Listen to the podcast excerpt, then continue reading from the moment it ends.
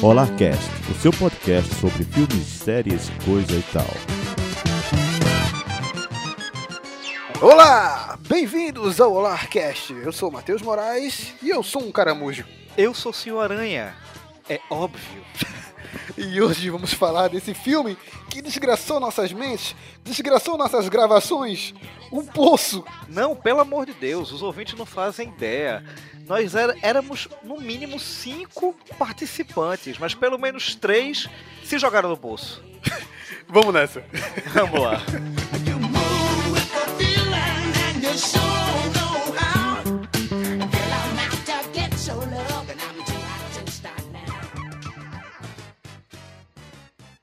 Existem três classes de pessoas: as de cima, as de baixo e as que caem.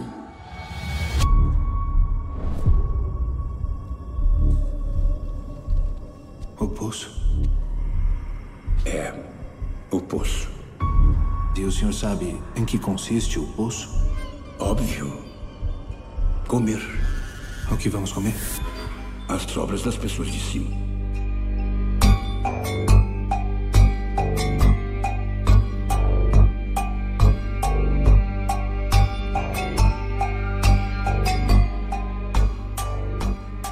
Começando para falar desse filme desgraçante, esse bloco pequenininho, sem spoilers.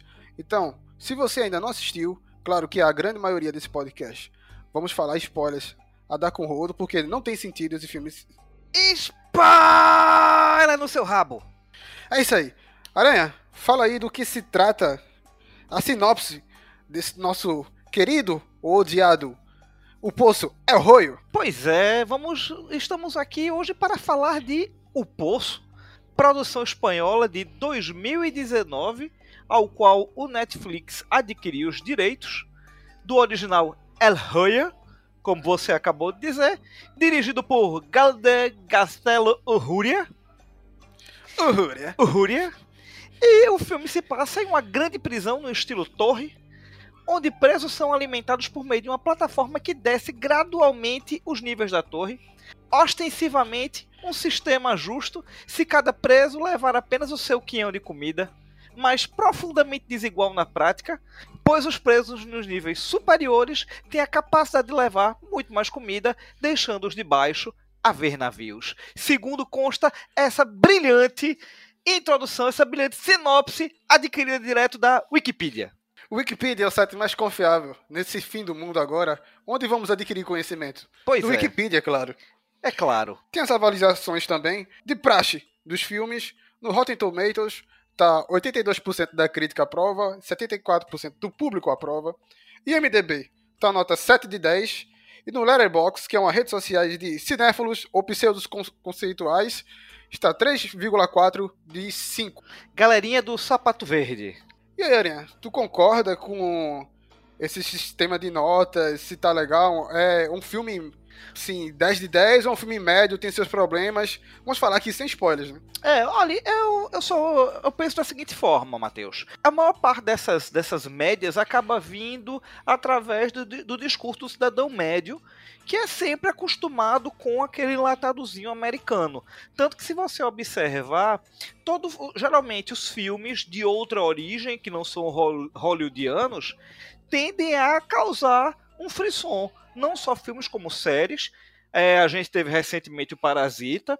Eu lembro que o La Casa de Papel foi um frisson, foi um rebuliço arretado na internet. Entre outras produções. Pois é, entre outras produções. Não acabou sendo diferente com o Poço. É, o Poço é bom. Eu achei o filme muito bom. É um filme muito bom. Pertinente para o momento que nós estamos vivendo. É, apesar de ser um filme de 2019, ele está tendo uma repercussão, tá tendo. Ele foi lançado recentemente no Netflix. A Netflix é muito esperta, né? Pois a Netflix é. é. muito esperta. Pois Sabe é. muito bem o, o período que vai lançar. Acho que ninguém previa esse surto tão grande de coronavírus que estamos vivendo nesse momento. Mas é um filme que traz essa, essa temática de altruísmo, de egoísmo, de se importar com o próximo ou não. Eu acho que foi perfeito o time que eles colocaram. Na verdade, é, você pode observar que dentre tantas interpretações que o filme oferece, a mais clara é uma crítica explícita ao sistema capitalista. Correto? Sim, é sim, como, como o correto. próprio, como essa própria sinopse maravilhosa da genial Wikipedia acabou de nos mostrar, são uma série de níveis, aonde em cada nível você tem uma dupla de pessoas vivendo que se alimentam basicamente de uma plataforma flutuante que vem de cima, repleta de comida, até embaixo. Todas as observações que eu vi, ah, nenhuma delas descarta essa, essa alegoria E o interessante, Aranha, é porque não é o primeiro filme que vemos nessa, nessa temática desse jeito assim, tão literal, né? Tem o Cubo de 1997. O Cubo, filme sensacional. Por favor, Sensacional. não assistam as continuações.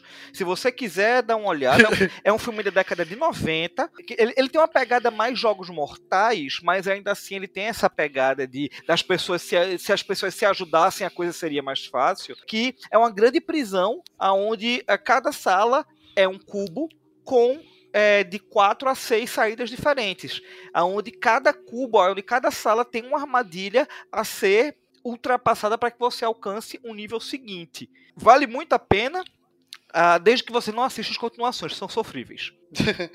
Mas também tem outros filmes. Eu acho que o Cubo é uma das mais antigas, assim. Mas também tem a, a questão do horizontal, horizontal, que eu acho que o, o Expresso da Manhã, o Snowpiercer, com o Chris Evans, também fala muito dessa desigualdade entre ricos e pobres em cada vagão e tal. O próprio Parasita, o que tá tão em voga ainda devido ao Oscar ter sido o melhor filme, o que chamou a atenção de muita gente, o próprio Parasita tem, uma, tem essa questão.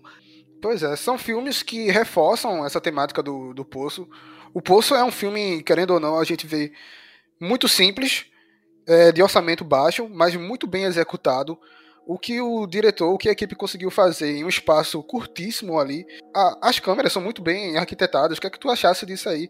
Porque é um ambiente claustrofóbico, mas em nenhum momento te torna desinteressante. Pelo contrário, você fica mais interessado. E o que ele consegue fazer isso num ambiente minúsculo, de estar tantos conteúdos e é o tempo todo expositivo. É um filme, querendo ou não, que tem diálogos muito expositivos, explicativos o tempo todo, mas que abre várias e várias camadas. Não é tão óbvio quanto o, o Trimagazi fala, né? é, na verdade, é, é, o próprio o, o Ruia, ele tá de parabéns em direção é o primeiro filme do Galde Gastelum Uruia. É, é, essa simplicidade é, dos cenários, da, da estrutura do filme, talvez seja o que ele tem de mais interessante. Eu não vou nem dizer claustrofóbico, que apesar de serem salas, você sabe, o jogo de câmera cria um distanciamento muito grande. Muito além do claustrofóbico, o cenário é opressor. Você se sente oprimido, aquela, aquela tonalidade de cinza, aquela, aqueles tons, aqueles tons frios, quebrados de tempos em tempos pelas sinalizações vermelhas e esverdeadas, é, os momentos em que o cenário fica todo avermelhado, que é o que corresponde ao fim do dia, à noite. A, a- a vestimenta da, da- do- dos, dos- dos aprisionados, do- dos, dos enclausurados, em contraste com o colorido da comida. É, é um assim, é de um primor É, e outra coisa, eu acho que esse filme ele não seria tão falado quanto hoje está sendo falado. Eu não sei como é que tu descobriu, senhora, mas eu tava um dia navegando. Assim, a gente tem muito tempo livre agora no- na coronavírus. E um dia navegando, estava lá, é o Roy, vi o trailer, uma coisa extremamente bizarra. Logo acendeu minha curiosidade de ver. Quando eu vi, várias pessoas estão falando do Poço. Acho que é o filme mais falado desses últimos tempos agora da Netflix. E eu acho que é um filme que que se fosse em tempos de circuito, como os cinemas estão fechados, seria uma coisa extremamente restrita e que com o tempo viraria um filme cult. Eu acho que a Netflix conseguiu catapultar a mensagem do Poço e conseguiu até dar certa relevância para o que seria o filme, né? A distribuição do filme. Eu não sei ao certo se esse boom que o filme teve se dá por conta da nossa atual situação sociocultural devido à pandemia, mostrado, infelizmente não aqui no Brasil, mas no mundo, uma questão humanitária muito forte, uma questão de empatia muito forte, porque no fim das contas um dos elementos muito fortes no filme é a questão da empatia, é a questão de você de, do de cima olhar o de baixo, é, de, de você olhar quem está acima de você, quem está abaixo de você e todo mundo se olhando para conseguir encontrar um bem comum, como a gente vai falar daqui a pouco, a, ou se meramente isso vem de mais uma ação massiva do Netflix, que vamos combinar, o Netflix é muito bom no que diz respeito a ações de marketing. Uh, dentro da própria plataforma, uh, eu particularmente descobri através de uma indicação da Ruiva, beijo Ruiva, é, Beijo, Ruiva. ela, ela, ela assistiu e fez o comentário comigo. Ironicamente, eu acabo abrindo a internet e vejo ah, comentários e mais comentários em relação a esse filme, o que me, o que to- tomou minha curiosidade. E um belo dia, ah, em casa, deitado na nossa cama, ao invés de apreciar a, a bela, a bela mulher que dormia seminua do meu lado, eu fui parar pra ver esse filme doentio, esse filme desgraçado, que levou parte do meu sono embora. Falar que tem muita coisa nesse filme pra, pra falar. E querendo ou não, eu tive uma sensação. É um filme rápido. Não sei se tu tivesse essa sensação. É uma hora e meia, no instante passa. Eu, ao mesmo tempo, ele tem um final muito abrupto, mas que traz muitas perguntas. Que você olha assim: não, o filme é perfeito. O filme finalizou aqui, tá legal. Não precisa de mais nada. E eu torço pra não ter uma continuação, né? Não, eu creio, eu creio que não vai ter não, apesar da ganância do Netflix, que pode vir a fazer o Poço 2, ele pode ser mais fundo, ou alguma coisa do tipo. É, mas assim, é, de fato, o filme, o- a- talvez a grande, a grande beleza dessa obra seja o fato de que ela é aberta para as diversas as mais diversas interpretações possíveis. Particularmente, eu tenho visto um apelo muito grande das interpretações religiosas. Não foi o meu caso. O meu caso, eu- eu tive uma interpretação extremamente subjetiva e o final, para mim, foi perfeitamente amarrado sob meu ponto de vista. O final, o final me atingiu da a forma com a qual eu concebi o final, me atingiu de forma perfeita. Eu falei, não, o final é isso, acabou. Mas ele deixa muito aberto para as mais diversas interpretações. E isso é sensacional. É, tem interpretações políticas, tem muita gente que viu o final do filme, ou viu o decorrer do filme como questões políticas, que ele fala muito sobre o sistema, é, sobre questões econômicas, você tem o capitalismo, pessoas mais pobres, pessoas ricas, porque no filme você pode trazer também, é, tem um aspecto lá, isso não é um spoiler, é, você colocar um objeto, você trazer um objeto para lá. Tem pessoas que são voluntárias para ir para lá, como o próprio protagonista, né, o Goreng, o Goreng. Na verdade, a gente observa que é- são muito poucos os que vão de, de forma espontânea. Geralmente Isso. alguém vai lá para purgar alguma coisa, como é o caso do antagonista dele, a princípio, o, o Trimagazi. o velho da faca. É o velho da faca. É, o, o- É óbvio. o- é óbvio dele, é incômodo demais, pelo amor de Deus. É o bordão, é o bordão do filme, né? É, e assim, E- mas ele- a- a- o engraçado é que ele aquela outra coloca- também, a. A funcionária também, ela A foi como uma experiência. Imogiri, a Imogiri. Imogiri também. E ela meio que no filme ele dá a entender que. Vamos falar com mais respeito nesse, na sessão com spoilers. Assim, eu, tô- eu acho, na verdade, Matheus, que nós deveríamos começar a falar do filme com spoilers. É, já falamos aqui os aspectos técnicos, se o filme é bom, se o filme é ruim, se é indicado. Tu indica esse filme para pessoas com um coração fraco? Na verdade, eu não indico esse filme para pessoas de coração fraco, muito menos de estômago fraco. Ou, me aproveitando do, do trocadilho mais comum que esse filme trouxe, é um filme difícil de digerir.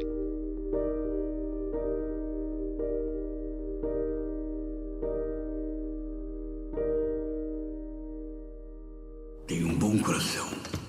Acho que você não vai sobreviver muito tempo.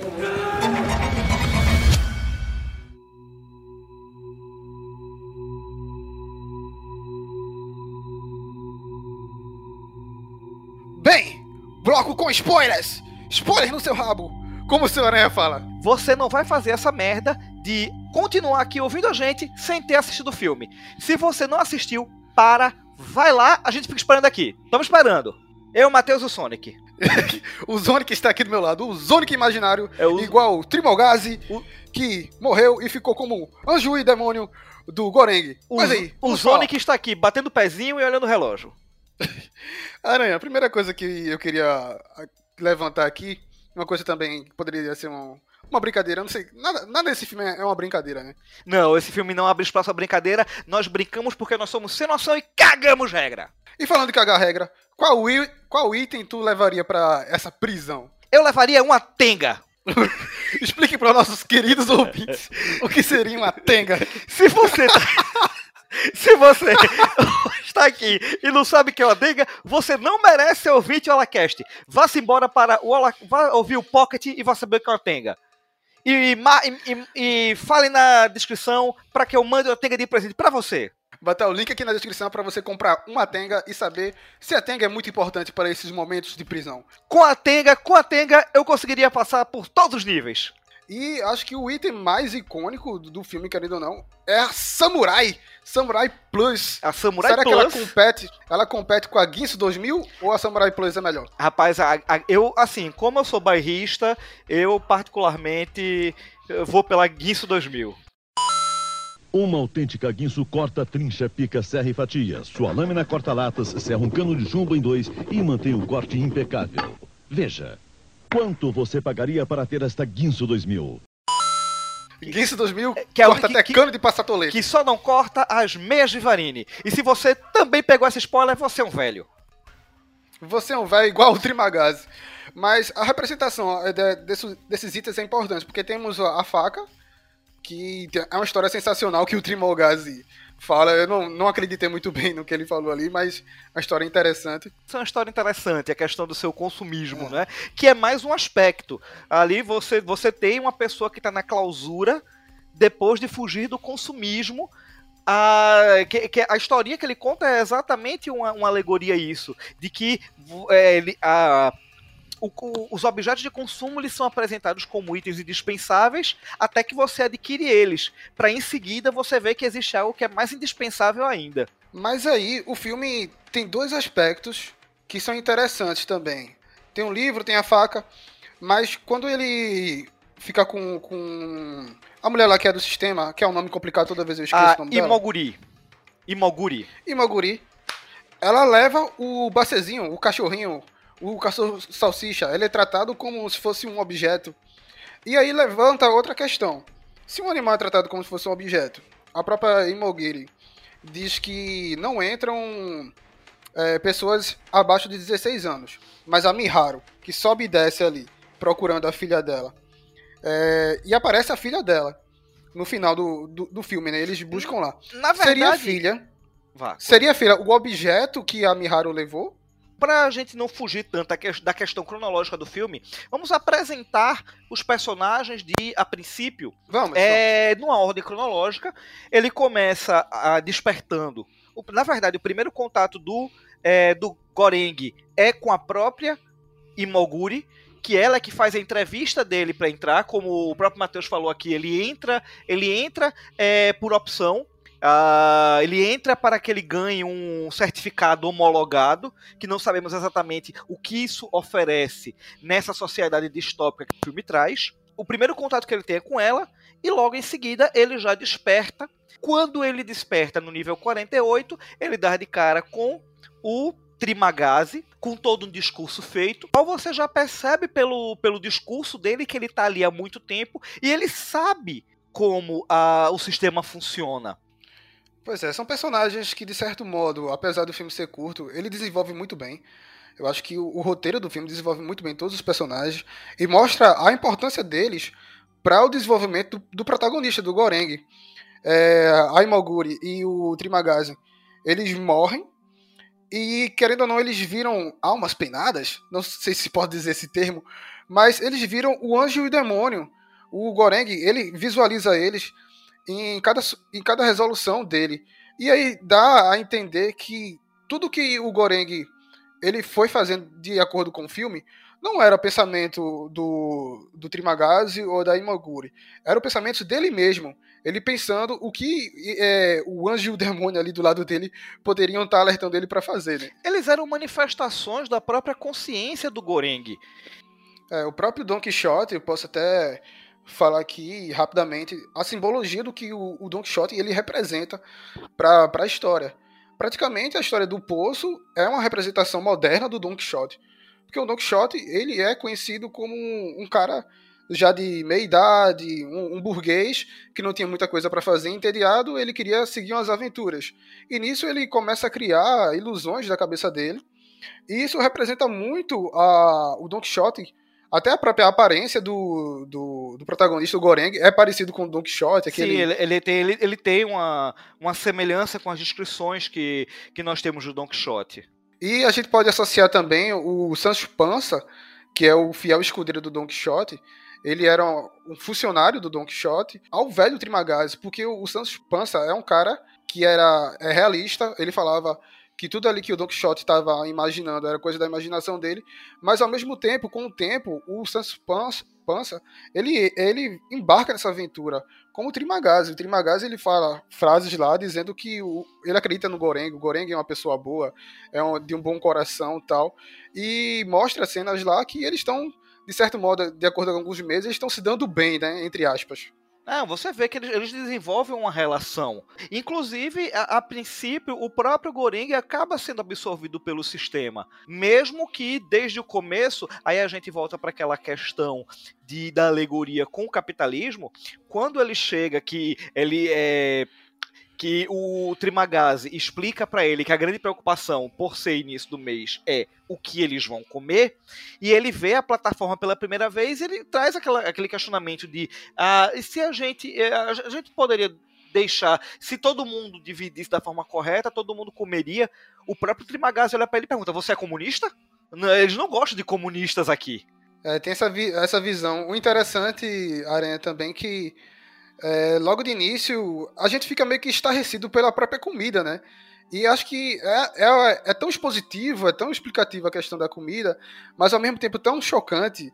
É, tive amigos que tentaram ver o filme e não conseguiram, e falaram que a primeira coisa foi a comida, porque ah, os caras estão comendo sobras. E eles nem chegaram na parte que, quanto mais lá embaixo, você não chega nem sobras. Então você começa o canibalismo, né? Pois é. O filme deixa também numa atenção, Aranha, porque quando o Trimagazi vai, vai falando dos níveis que ele chegou, o máximo do nível que ele chegou parece que foi o 131, alguma coisa assim. E logo na, no segundo mês eles já vão para o nível 171. E eu já fico assim, nossa, ele já tá no nível 171, como é que eles vão se comportar? E quando tu vê, o, o Trimagazi já amarrou ele, já sabe que é um nível que a realidade ali bate e vai um comer o outro. Se ele não amarrasse, ia ser o Gorengo, ia ser ele. É, que ele acaba sendo salvo pela a, pela, é, pela Miharu. A Miharu, tá, ela, nessa coisa dela descer os níveis, ela acaba se deparando com isso, porque o próprio, ela, ela, ela sentiu, ela percebeu a, o, o, ela percebeu a bondade, ela percebeu a virtude do Goreng, e quando ela percebe que o Trimagazi tá, na, tá naquela situação do qual já começa a tirar alguns pe pequenos pedaços de carne dele, que inclusive ele, a proposta era o Trimagazi comer e alimentar ele também, e alimentar ele com a própria carne dele, para que ele não morresse. Foi, o Trimagazi disse que era de, depois de. Quando ele não aguentasse mais, foi acho que depois de 15 dias, quando não aguentou mais, tinha ali uma irmandade, por mais estranha que seja, do, do que estava acontecendo ali. E o interessante é que depois que a Miharu conseguiu salvar ele, ele foi lá com toda a raiva dele e matou o, o Trimagazi, finalizou. E teve a representação também, que a gente não sabia se era real ou não, depois mostrou que era uma imaginação. Ele lá se, em, em amassos quentes com a Miharu, o que pode associar também com outro personagem do, do Don Quixote, que é a Dulcinea. Sim. Que era uma nobre, que o Don Quixote imaginava ela também como era tudo coisa da imaginação deles, como o par perfeito para ele, né?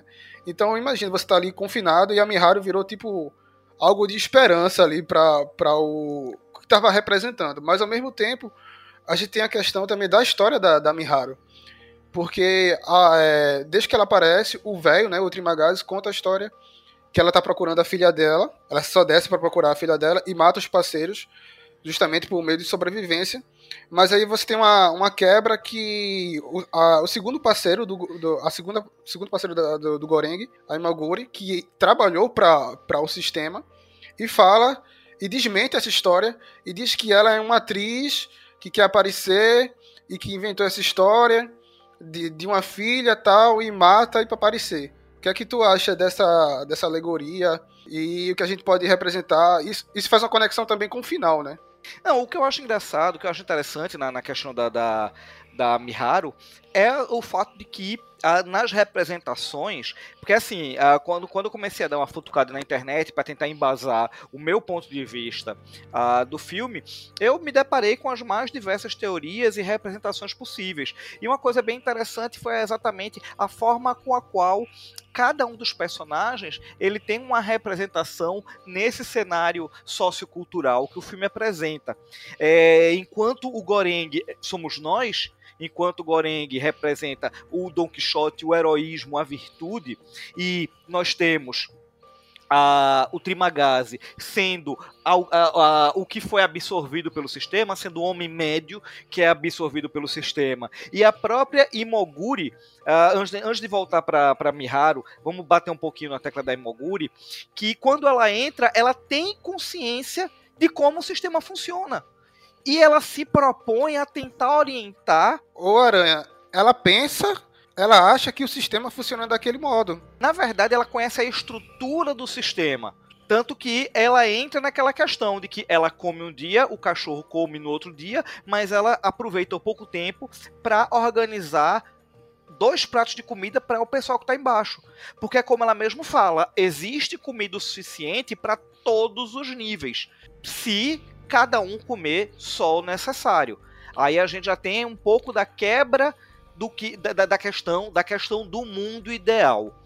Se todo no mundo ideal, se todo mundo consumisse só o necessário, haveria para, haveria é, suprimentos para todos os níveis. Vindo para Miharu, eu encontrei uma interpretação muito interessante que mostra que ela é exatamente a preocupação com o outro, porque ela está sempre descendo níveis.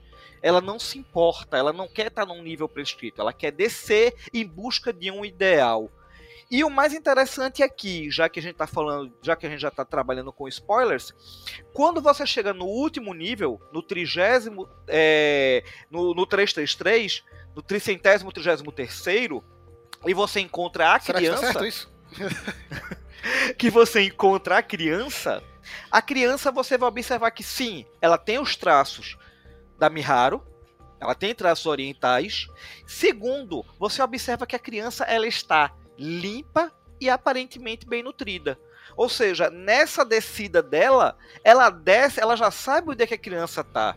E ela desce para levar a comida para a criança. Ela desce para cuidar da criança. Ou seja, ela desce para cuidar da camada inferior.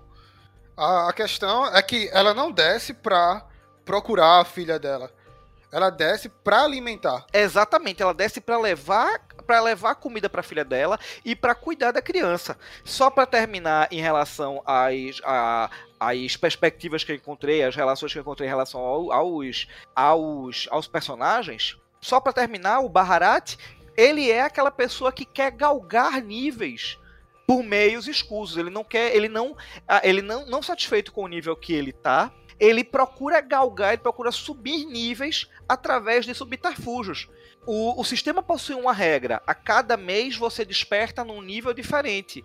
Ele não. Ele vai subindo com a corda. Tanto que quando eles descem para um nível inferior que eles estavam, ele encontra aliados. Ele encontra pessoas do qual trouxeram ensinamentos para ele, que deram ajuda a ele, mas que ele ainda assim vai procurando outros meios de, entre aspas, gigantes, subir na vida.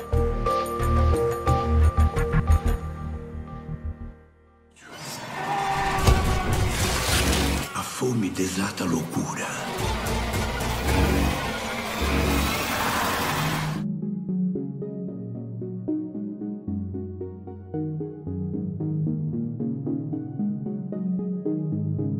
O Baharat, ele é o cara que ele faz tudo, ele é aquele cara que vai pisar em cima de você, fazer tudo para aquele objetivo. Então, quando o pessoal do nível de cima, o nível 5, pergunta qual é o Deus que ele serve, ele faz de tudo lá, cita mensagens bíblicas tudo mais, diz que é o Deus que você serve, é isso aí é o maior tal. E no final ele leva uma cagada na cara, né? Exatamente, é exatamente. Ele é o cara, ele é o cara que quer dar um jeitinho pra subir na vida. Não importa o que ele vai fazer lá em cima, não importa a ideologia que ele vai seguir, não importa os valores que ele vai seguir, ele quer dar um jeitinho de chegar lá em cima. Ele quer subir, não é algo natural. E, e ainda puxando pra essa coisa da, da naturalidade, do sistema de regras, que o sistema a princípio tem três regras distintas. A primeira é que você ah, pode levar um objeto, como nós já falamos.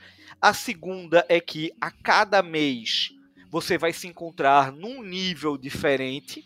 Você vai estar num nível diferente, o que gera, cara, isso pra mim gera uma tensão durante o filme. Essa coisa do ah, porque já existem sinais na história, você vai assistindo o filme e va- vai são apresentados os sinais, que é exatamente a questão do gás, eles já sabem que vão mudar de nível e você não sabe que nível você vai estar, o que já leva para uma outra questão, para outra crítica social muito forte, que é a questão da ascensão social. Que é aquela questão, você, você sempre se esforça para estar num nível social acima.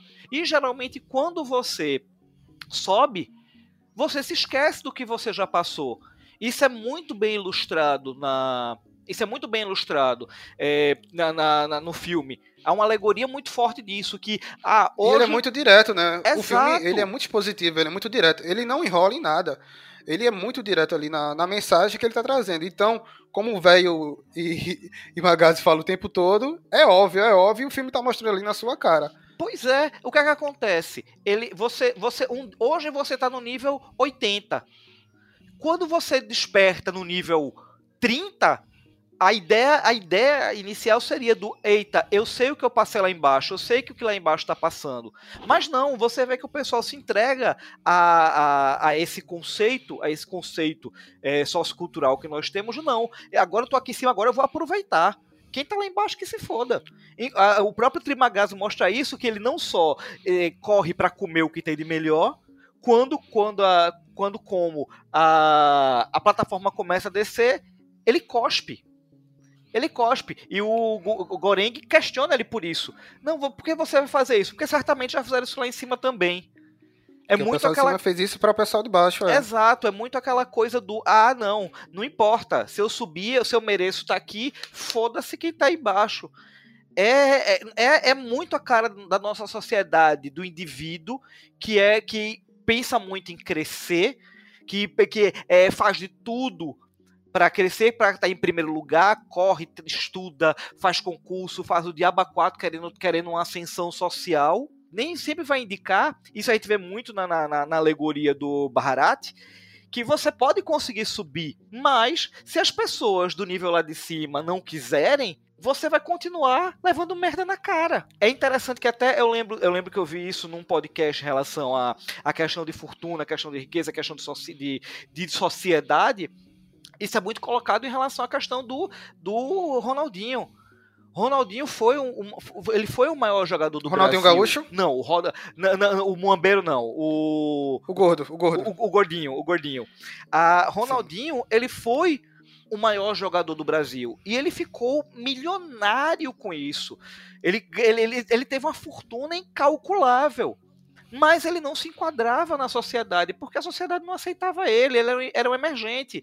Ele teve todo aquele resplendor, casou com Daniela Scarelli no castelo de Chantilly, ah, foi toda aquela pompa, toda aquela breguice, aquela cafonice que só os emergentes conseguem. Mas ele não era, ele tinha todo o dinheiro da de, de faz, para fazer parte da sociedade, mas não era aceito pela sociedade. Tu me lembrasse uma coisa interessante, Aranha, sobre a questão de jogador de futebol. Também tem um jogador de futebol que representa muito essa ruptura, o próprio Adriano Imperador. O Adriano Imperador tinha tudo para ser um dos melhores do mundo. E o cara era super exaltado lá no, na Itália, a seleção brasileira em alta. E do nada ele quebra isso e vou voltar pra favela. Ele volta pra favela e hoje você vê fotos de Adriano Imperador com traficantes, porque eram amigos dele de infância da época. Então ele não aguentou a pressão de lá de cima. E ele voltou a ser o tipo o Adriano lá da, da Vila Cruzeiro, que ele morava lá.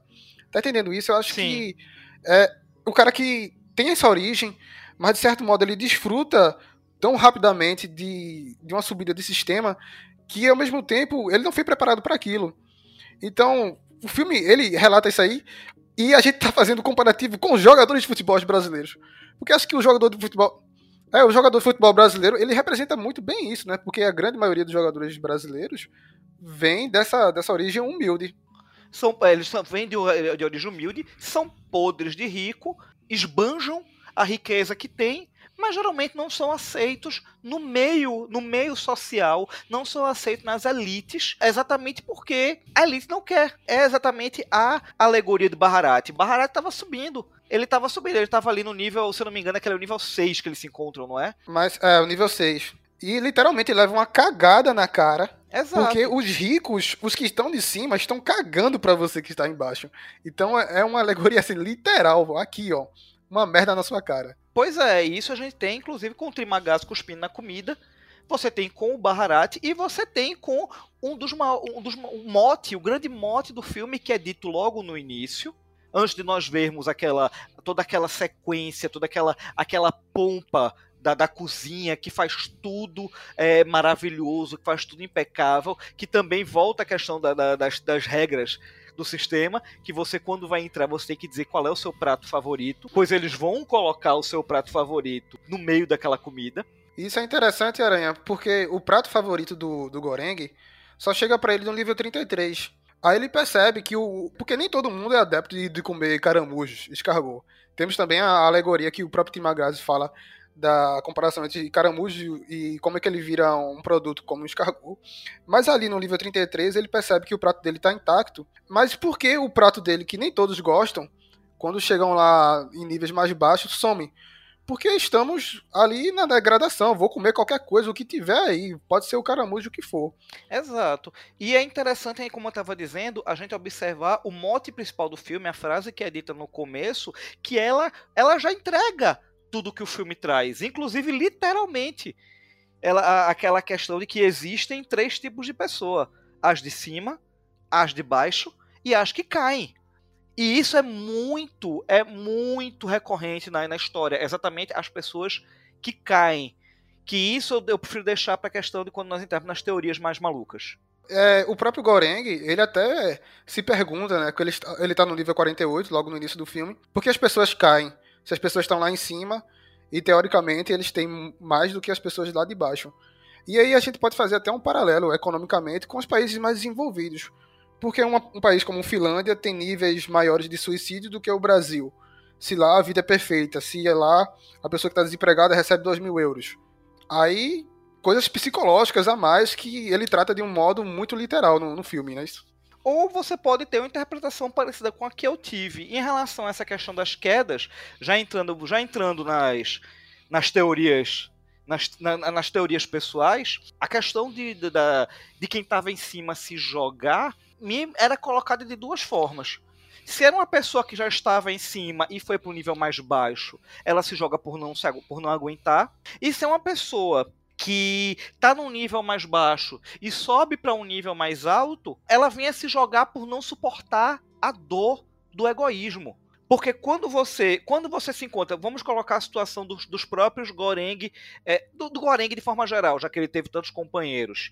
Tem uma coisa pra pensar também, que o Goreng, querendo ou não, é uma exceção. É um cara que foi lá voluntário. A grande maioria da galera lá são prisioneiros, alguém que fez algum crime. Será que a grande maioria tem essa consciência? Ah, eu tava lá embaixo, agora eu tô em- aqui em cima e, e vou me jogar. Eu, eu era egoísta? Eu acho que não. Eu acho que a galera que vem dessa, dessa origem, que fez algum crime, não tem tanta consciência em relação a isso. Eu coloco essa questão de forma mais alegórica, não de forma literal. É, eu acho que isso vem mais de uma representação. Uma representação daqueles que estão por cima, que percebem tudo que tem, que veem tudo que passou, que vê o nível do egoísmo que se encontram para chegarem ali, para estarem ali e não suportam. É. Ou, ou isso pode vir a levar a questões até mais, não sei, como aconteceu com a própria Imoguri. A, a morte dela, quando eles chegam no nível mais baixo, que eles passam, eles, eles descem até o nível 202, 200, 202, né? eles descem pro nível 202, ao nível que a, o Goreng não conhecia através das descrições do, do Trimagazi. E quando ele, quando, ele, quando ele desperta, ela já está morta, ela se enforcou. Aí a gente não. Aí ficamos na dúvida. Ela fez isso ela fez isso por saber que não ia suportar? Ou ela fez isso, ou ela fez isso numa atitude altruísta? Porque quando ela entra, ela entra, ela entra deslumbrada, ela entra com a falsa ideia de que pode fazer o sistema funcionar. Ao contrário do Trimagazi, ao contrário do Trimagazi que vivia de acordo com o sistema, ela vem com a proposta de tentar fazer o sistema funcionar, de querer que cada um dê o seu quinhão dê um- deixe, deixe sobrar comida pra galera de baixo. E talvez, talvez ela, tenha se mata, ela tenha se matado ali em benefício dele. Não, não a, a gente não vai aguentar aqui, eu vou dar minha vida a ele. Eu não sei. Eu, creio, eu tive essa inter- interpretação também, quando ela se suicidou logo de cara, no nível 202. Mas eu creio também que foi uma questão de ilusão do que ela própria acreditava. Ela estava trabalhando para o sistema há muitos anos, parece que mais de 30 anos. Então ela achava que o sistema funcionava assim, que a galera do sistema era acima de qualquer coisa, mas ao mesmo tempo ela não conhecia o sistema. O 202 é uma quebra do que ela mesma acreditava. Ela falava que era 200 com toda certeza. São 200 níveis e o sistema funciona assim, não tem é, pessoas abaixo de 16 anos. E com o tempo você vê que tudo aquilo ali, o que eles pensavam sobre o sistema, é tudo quebrado. E a Imogiri, ela representa o, o cara ali do sistema, uma pessoa do sistema dentro ali, querendo uma, redenção. Porque, querendo ou não, ela tinha um, um câncer e acho que ela não tinha mais também tanta esperança de vida, né? Sim, indo em sequência na história, nós temos um encontro com o Baharat, como a gente já falou, tentando subir, mas que junto com o, o Goreng, o Goreng sempre heróico, sempre é, virtuoso, tenta passar para ele exatamente o ideal da Imoguri, de que ah não, se todo mundo comesse, se todo mundo comesse só a sua parte, haveria comida até o nível mais baixo. E aí a gente já entra para o outro mote da história, que é tão forte quanto o primeiro. Entramos no outro mote da história, que é dito pela própria Imoguri, e é o que vai pautar a história até o final, que é de que a mudança nunca se, se produz de maneira espontânea. Tem muito mais gente lá embaixo?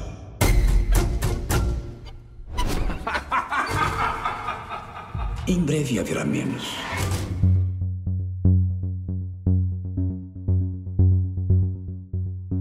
Enfim, continuando a história, Aranha, a gente já prossegue pro final. E o final é que o que a gente mais vê em invasões agora no YouTube é de final explicativo, final explicado. E é um filme que explodiu agora de finais explicados, porque ele deixa muitas interpretações para isso. Mas antes de chegar no, no final, a gente tava ali porque o, o Barahat, ele não tinha, como a gente falou anteriormente, ele não tinha um, uma visão altruísta, ele queria se dar bem em, em, de todo modo, então ele ia fa fazer qualquer coisa, qualquer, qualquer oportunidade para se dar bem. Tu acha que a visão do Goreng, que ele foi iluminado ali, querendo ou não, na, no, no sexto nível, para descer e enviar é, uma mensagem que eles vão saber depois com, com o velho de cadeira de rodas. Tu acha que ele foi oportunista também naquele momento de seguir o Goreng, porque ele não tinha mais nada para perder? Ele procura se adequar ao que ele tem e tirar proveito do que, ele, tem. Então, o que ele tinha naquele momento era aquilo. Ele perdeu a corda, ele levou uma cagada na cara, ele perdeu a chance de subir no sistema, como ele estava fazendo. E nesse momento, o Goreng ele quis levar, ele quis levar a cabo a, a ideologia da Imoguri. Ele quis levar o que a Imoguri pregava. Ele não, eu, se todo mundo comer só o seu, todo mundo vai ter. E dessa forma a gente quebra essa porra desse sistema. Se a gente não pode subir no sistema, vamos quebrar o sistema. E vamos quebrar o sistema fazendo com que todo mundo coma. Beleza? O que, é que ele tinha? Ele ia dizer não, não vou não. E apanhar e morrer. E foram na base da violência mesmo, né? Porque quando o próprio Goreng estava com a Imoguri, vários dias a Imoguri tentando passar uma mensagem de temos que racionar, isso aqui é a sua poção certa, tal, tal, tal. E o, e o pessoal de baixo não escutava, não queria nem aí. Tá nem aí pra ela. Só escutaram quando ele foi lá e gritou e ameaçou o pessoal que estava embaixo. Então ele percebeu que o sistema que ele está inserido, ele tinha que agir de violência ali. Sim. Então ele teve um plano para chegar até o nível 50 e a partir do nível 50 ali começar a distribuir, porque ele viu que as pessoas do nível 50 para cima elas comiam melhor. É como ele mesmo fala, ele vira, ele vira para elas e fala, não, olha, esse, esse pessoal, quem tá no nível, quem tá no nível a- aba- acima dos 50, se alimenta melhor, então eles vão aguentar passar um dia de jejum, não vai fazer mal a eles. Vamos segurar a comida até os 50 e dos 50 em diante a gente vai liberando. E o pessoal começa, começa a ver ele, o próprio Trimagazzi fala que ele tem uma visão meio que de Messias. O pessoal vê ele como um Messias, o cara que vai distribuir para o pessoal menos favorecido ali. Bem, aí a gente já encaminha para o final do filme. É isso aí que vai sustentar do meio pro fim para chegar até o nível até o nível que tenha lá o, o velho com a cadeira de rodas. É, é alguém que já tinha relação com o Baharat, E ali tem outra iluminação, né, deles, né? Porque eles estavam ali só com o propósito de alimentar a galera que estava embaixo distribuir. Mas eles precisavam dar uma mensagem para o pessoal lá de cima. E o Exato. velho da cadeira de rodas, o velho da cadeira de rodas fala justamente isso, a mensagem. Ele representa com a mensagem que seria a panacota, a panacota em perfeito estado, que é aquela sobremesa. Cenas anteriores, você vê que o pessoal da cozinha tem aquele entreveiro que o, o cozinheiro ele acha um, um fio de cabelo na panacota e ele quer identificar ali. Eu fiquei meio assim confuso, se eu não sei quando acabou o filme, se aquilo ali foi a mensagem que subiu e chegou um fio de cabelo e a mensagem não foi recebida, ou se aquilo ali foi antes de tudo, se foi um fio de cabelo que foi É, esse, esse, esse trecho acaba sendo talvez a, um dos mais enigmáticos do filme junto com o final. O interessante é que antes também é, mostra também a cena da própria Miharu, né? Ele, eles salvam, eles salvam a, a- a- Quer dizer, não salvam, né, a Miharu. Mas ele tem um momento ali que a Miharu é morta por outros detentos com katanas e tudo mais. Que o próprio Barahat. que ferem, ferem eles mortalmente, diga-se passagem. Eles entram em confronto com ah, os dois que estão lá e são feridos eh, mortalmente. O próprio Goreng é salvo pelo, pelo Baharat. Até então, eles chegaram ao nível 333. Quebra também a expectativa, porque o, o Goreng contou até o nível 250, segundo a expectativa dele. Então, depois que passa aquilo ali, Quando passa 250, você observa a- o desespero dele. Não só o desespero dele, como o nosso desespero nessa quando, quando vem essa, essa, isso. essa descida que você vai descendo nível por nível e você vai vendo o que tem nível por nível. Ah, eu, vou, eu vou ser muito franco com você, apesar do filme ter uma série de cenas fortes, que o grande mal, o grande mal de você trabalhar com a sequência plástica, com elemento visual, é que em um determinado momento você se anestesia. É, você, você acha aquilo ali normal. Você, Exato. você entende que aquilo ali é o modo, modus operandi daquela, daquela prisão. Se você não fizer aquilo, você não sobrevive. Então você meio que aceita o que está acontecendo. É, Exatamente. é mais angustiante o, o, o fator psicológico de você ter uma expectativa de uma coisa e aquela coisa vai sendo quebrada, que é justamente o- os níveis, né? Quando passa do nível 250, eles ficam questionando o valor dessa mensagem que eles estão. Eles fizeram tão sacrifício. Será que vale a pena a gente trazer a panacota até o final? Um final que a gente não sabe se vai acabar, Pois é. onde vai acabar. primeira vez que nós vemos uma cena de canibalismo é chocante. Mas do meio pro, do meio pro final você já tá acostumado com aquilo. Mas no que você vai descendo os níveis e vai vendo a realidade de quem tá abaixo do nível 250, que você você vê inclusive níveis vazios, você encontra inclusive níveis vazios, a níveis onde a plataforma passa direto, você já observa um outro funcionamento do sistema. Até chegarmos ao nível 333, que acredita ser o último nível. E ele tem um- outra iluminação, que aí a gente tem essas interpretações de chegar na, na, na garota, né? Ele acreditava que era um garoto, chega na, na garota, de fato. E ali a gente pode se perguntar se aquilo ali era real, se a filha da Miharu é real, se é filha dela mesmo, ou se é uma ilusão. O que é que tu interpreta disso aí? Eu tenho uma visão bem, bem certa sobre isso, mas eu queria saber o que é que tu achou. nesse ponto do filme, eu já estava completamente no didatismo. Eu já tava. Eu já, já, eu já havia entrado completamente subjetivo. Primeiro porque eles estão descendo mortalmente feridos.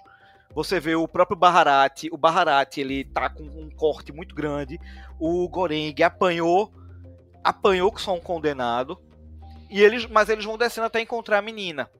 Quando encontram a menina, percebem ela, que é exatamente como nós falamos antes, ela tá limpa, ela tá aparentemente saudável, o que, se, aquela, se aquilo for verdade, justifica as descidas da Miharu, ou se mantendo na subjetividade, nós temos ali o um, um, um confronto de consciência, o confronto com a realidade, porque quando eles chegam lá, eles pensam em como vão mandar a panacota, mas vendo que a criança está com fome, eles cedem, a humanidade deles entregam a comida para ela.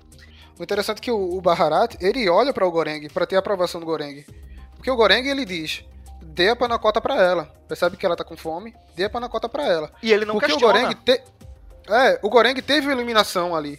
Ele teve iluminação de perceber que a mensagem não era panacota, a mensagem era a menina. E o, e o Baharat, ele vê o Goreng como se fosse o Messias, como se fosse o próprio Jesus Cristo. Ah, eu vou seguir ali tudo que ele falar. Então ele quer a aprovação do, do cara e ele manda a, a- a- ele dá a panacota pra, pra menina. Tu viu isso? Eu vejo a menina como muito real. Naquele momento, eu acho que a menina é real, ela não é ilusão. Até aquele momento, pra mim, ela é real. Mesmo que ele esteja ali, naquele, quando ele chega naquele momento, ele já começa a ter contato com, a, entre aspas, consciência dele. O Trimagazi aparece, que, que ironicamente se observa que o Trimagazi é muito mais, é muito mais constante como consciência dele do que a Imoguri. É. Ironicamente. Porque o Trimagaz, ele é óbvio, né? O Trimagaz, Exato, ele é ele- óbvio. Ele, tá. Ele é óbvio. ele percebe aí que é a menina que tem que subir pra mandar essa mensagem. Porque imagina, se é, ele pensa que o sistema mandou essa mensagem. Eu- a gente pode relacionar isso com uma alegoria bíblica. Que a- qual foi a mensagem de Jesus Cristo? Ele se, se sacrificou para dar a mensagem para os seres humanos, para, a galera que ficou aqui, que se você crer nele, isso- a mensagem é muito mais importante do que o, o- a, a carcaça, o que você está aqui para acender o céu. Então você tem ali a, a metáfora, quando ele desce até o fundo do poço, que é uma metáfora, o fundo do poço ali, Exato. ele aparece, ele sai caminhando com o Trimagasi. O que tem a entender ali é se ele morre no final. E parece que ele morre ali no final como um sacrifício da, da, para transmitir a mensagem é muito maior do que ele. Porque o Trimagasi diz: é, a mensagem não precisa de portador. A mensagem é muito maior do que o portador. É como Jesus Cristo, ele se sacrificou para isso, porque a mensagem que ele trouxe para o mundo é muito maior do que o- a, a própria essência dele que teve aqui na, na Terra, né? Ah, Em relação a essa questão da, da mensagem bíblica, a- as alegorias feitas a ela são, são tão interessantes. A questão dele descer, ele desce até o final, ele desce até o inferno. Ah, e isso, eu, É. segundo. se- Não, eu, eu- vi uma interpretação de que isso é muito claro. Afinal de contas, o último nível é o 333. E você tem duas Se pessoas você multiplicar por por dois, é. E se você multiplica por Mas dois, não- é o 666! Meia. Eu ach- achei muito forçada essa teoria. E eu já vi várias pessoas falando que a própria prisão era uma versão do inferno. É o famoso final explicado, porque agora os youtubers, a galera do YouTube, ou descobriu ou tá admitindo que o internauta é burro. Porque se você observar, o que você mais, mais encontra é tal coisa, final explicado, final de tal coisa explicado, final. Burras depois do, depois do YouTube foi. É, eu falei anteriormente de sair do final explicado. O que eu achava mais absurdo quando surgiu o final explicado era porque é, quando surgiu essa- essa- essas questões do- dos vídeos final explicado era, era explicando filmes de herói, filme de super-herói, final explicado de filme de super-herói. Eu não entendo. Beleza, esse filme aqui tem várias interpretações. Isso que é a beleza desse filme, porque é, ninguém tá certo e ninguém tá errado ao mesmo tempo. Tudo é válido nesse filme. Mas você explicar, tipo, um filme de super-herói não tem muito sentido. Cadê que aparece alguém explicando o final daquela bosta do Doni Darko? Não aparece. Porque ninguém entendeu, velho. Ninguém entendeu aquela merda, nem o imbecil do diretor. Mas enfim, vamos voltar aqui. em relação a esse final, o meu ponto de vista puxa pra subjetividade. Pra mim não teve, não foi essa questão bíblica. Eu não tive esse insight. O insight pra mim foi muito direto. Quando ele chega lá embaixo, sim, ele morre. Aquela, aquele momento que ele chega no final da, da plataforma, naquela escuridão, que ele encontra o Trimagazi e ele segue o Trimagazi, ele morreu. Aquilo ali pra mim Eu tá também claro acho que ele morreu. tá claro que ele morreu, mas aquilo que o Trimagazi fala, pra mim, foi a grande chave do sentido do filme. Quando ele fala, não, eu tenho que levar ela, eu, tenho, eu vou ser o mensageiro pra levar a mensagem. Não, a mensagem não precisa de mensageiro. A mensagem ela segue sozinha. Aí eu vi muita gente que assistiu o filme e vi com aquela. Aí vem a- o pensamento simplório que justifica o maldito final explicado que a gente vê no YouTube a dar com pau. Muita gente vem com aquela com o pensamento do, do espectador de filme amarradinho americano de ah, mas e o final? E aí ela chegou, a mensagem chegou na administração, ah, e o final? Não teve final, que, que merda, que final merda.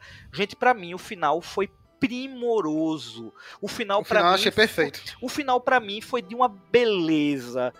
A, a, a questão da mensagem foi de uma beleza, foi de uma sutileza, foi de, uma, de um encanto que deixou pra mim o filme perfeito. Que é exatamente isso. Não importa se chegou ao administrador. O que importa é que a mensagem seguiu. Não importa. A mensagem não tem que chegar no administrador, a mensagem tem que chegar no público. Eu pensei também, no final, que o sistema é a gente. É o Exato, espectador. Exato. A mensagem, essa mensagem que ele chegou até ali pra morrer é transmitido para o sistema é, a- que é a gente pensa que são várias pessoas ali é, que estão fazendo coisa certinha, mas o sistema é a gente, é o espectador. Exatamente. Quer- querendo ou não, ele quebra a, a quarta parede de transmitir essa mensagem. Não importa se a mensagem chegou ao administrador. O que importa é se a mensagem chegou a você. A você que está assistindo o filme, a você que assistiu o filme, a você que teve toda essa crítica social pesadíssima. Todos os recursos fossem divididos da maneira correta. Independente do nível que você tá, independente dos privilégios que você tem, se cada um tivesse, cada um pudesse ter o seu, ca- cada um tivesse a- a- o, o seu pedaço, o seu quinhão, não faltaria pra ninguém. Eu fecho com E isso. é um, O que importa é se a mensagem chegou a você, espectador, a você que assistiu o filme. A mensagem chegou a você, a mensagem atingiu você, você parou. Quando terminou o filme, você parou pra pensar em tudo que o filme mostrou, então a mensagem foi entregue.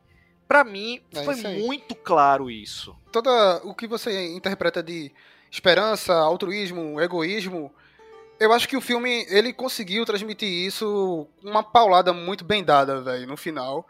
E justamente, você, a gente vem com essa mentalidade de filme americano, Holly- Hollywood, de começo, meio e fim, e de certo modo a gente fica, ah, é isso? E depois você raciocina, eu, eu saí do filme assim, tipo, com a sensação, que é que eu acabei de ver agora, velho? O que é que eu acabei de ver agora? Nossa, nossa amiga, nossa amiga Malca Lima disse que foi um dos filmes mais transformadores que ela viu nos últimos tempos e ela não conseguiu dormir, né? Eu confesso que quando eu terminei o filme, eu tava me sentindo sujo. Eu me senti. A última vez que um filme conseguiu me fazer fazer com que eu me sentisse sujo foi o ensaio sobre a cegueira. Que ensaio, quando terminou Sim, sim. aquele filme, eu me, senti imundo, eu me senti sujo. Quando o Poço terminou, eu tive uma sensação muito parecida de observar é, a estrutura do sistema, como o sistema funciona.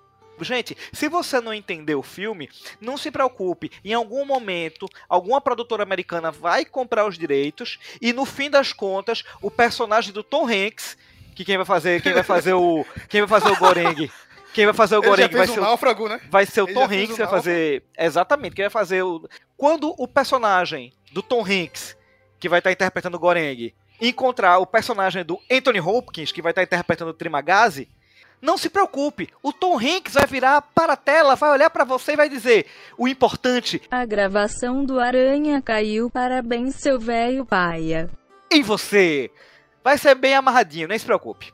Justamente, cara, tu falasse um negócio interessante, porque eu tava vendo o filme e eu só associava Anthony Hopkins com, com o velho Trimagazzi, velho. eu disse, é o perfeito, o Anthony Hopkins é perfeito pra fazer esse velho Trimagazzi. Depois do, do, do Papa nazista, né?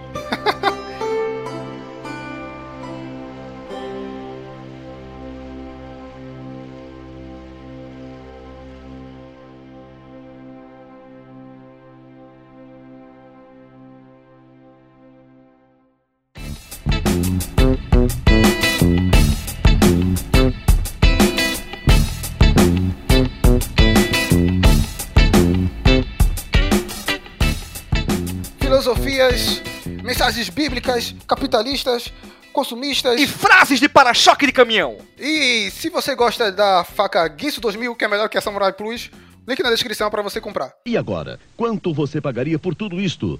Pois as facas do ano 2000 custam menos do que você imagina. Você recebe a incrível Guinso 2000 e todas estas outras com a superior qualidade das lendárias facas Guinso e com a famosa garantia Guinso de 52 anos. Receba este conjunto completo. São 10 facas, incluindo a novíssima Guinso 2000, seu certificado de garantia e 50 sugestões do chefe Arnold. Ligue já para 011 1406 e peça Guinso 2000 por apenas 29.990 cruzeiros reais. Assiste o filme duas, três vezes. A gente não indica esse filme pra você é, assistir com. é não é um filme de galera, né? Não é um filme Não, que vai não é um deixar filme, galera. todo mundo É um filme intimista. Definitivamente é um filme intimista. É aquele filme que você vê com uma, duas pessoas no máximo, para que você tenha a reflexão depois. É aquele filme que você. Utilizando o trocadilho que eu não queria fazer, como falei no início do podcast, é um filme que tem que ser digerido com calma. Pois é, eu pensarei duas vezes antes de comer uma panacota agora. Vamos finalizar aqui e dar nossas redes sociais, onde você pode nos encontrar. Antes disso, olá para todos, tá voltando aos poucos e já temos podcasts agora do, do- da desgraça do coronavírus, mas vamos voltar com o Pocket também. Esse período. Saudade, saudade você- do Pocket, saudade de cagar regra semanal. saudade do nosso caos, mas vai voltar. Mas você nos encontra no Instagram pelo Olá para Todos, no Facebook também, arroba Olá para Todos, e no Twitter também, o arroba Olá para Todos. E o nosso site, o www.olaparatodos.com.br. Eu sou Matheus Moraes, você me encontra no arroba Teus Moraes. Eu sou o Senhor Aranha e você me encontra nas redes sociais, arroba SR underline Aranha. E bora nessa, senhora. Vamos embora, galera. Aproveita o clima do filme, aproveita esse clima de coronavírus, bora dar uma olhada pro próximo, bora ver se quando essa pandemia toda acabar, a gente encontra um mundo diferente do que a gente deixou antes da pandemia começar. Fica a dica. Fica a dica e fique em casa. Tchau. Tchau!